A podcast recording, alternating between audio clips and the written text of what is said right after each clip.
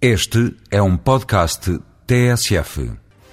No espaço Voz Europa, a Eurodeputada Hilda Figueiredo responde à pergunta que direitos têm os cidadãos comunitários quando vão trabalhar para outro país da União.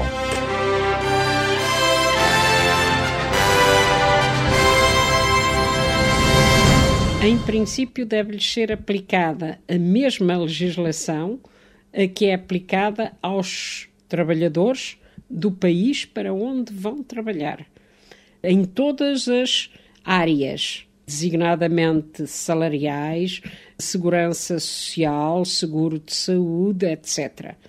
Mas nem sempre isso acontece, e por outro lado, infelizmente, o Tribunal de Justiça Europeu tem vindo a tomar posições eh, contra este princípio geral, pondo em causa, por exemplo, o direito de negociação eh, dos sindicatos em defesa do direito de estabelecimento das empresas. Voz Europa, edição de João Francisco Raro.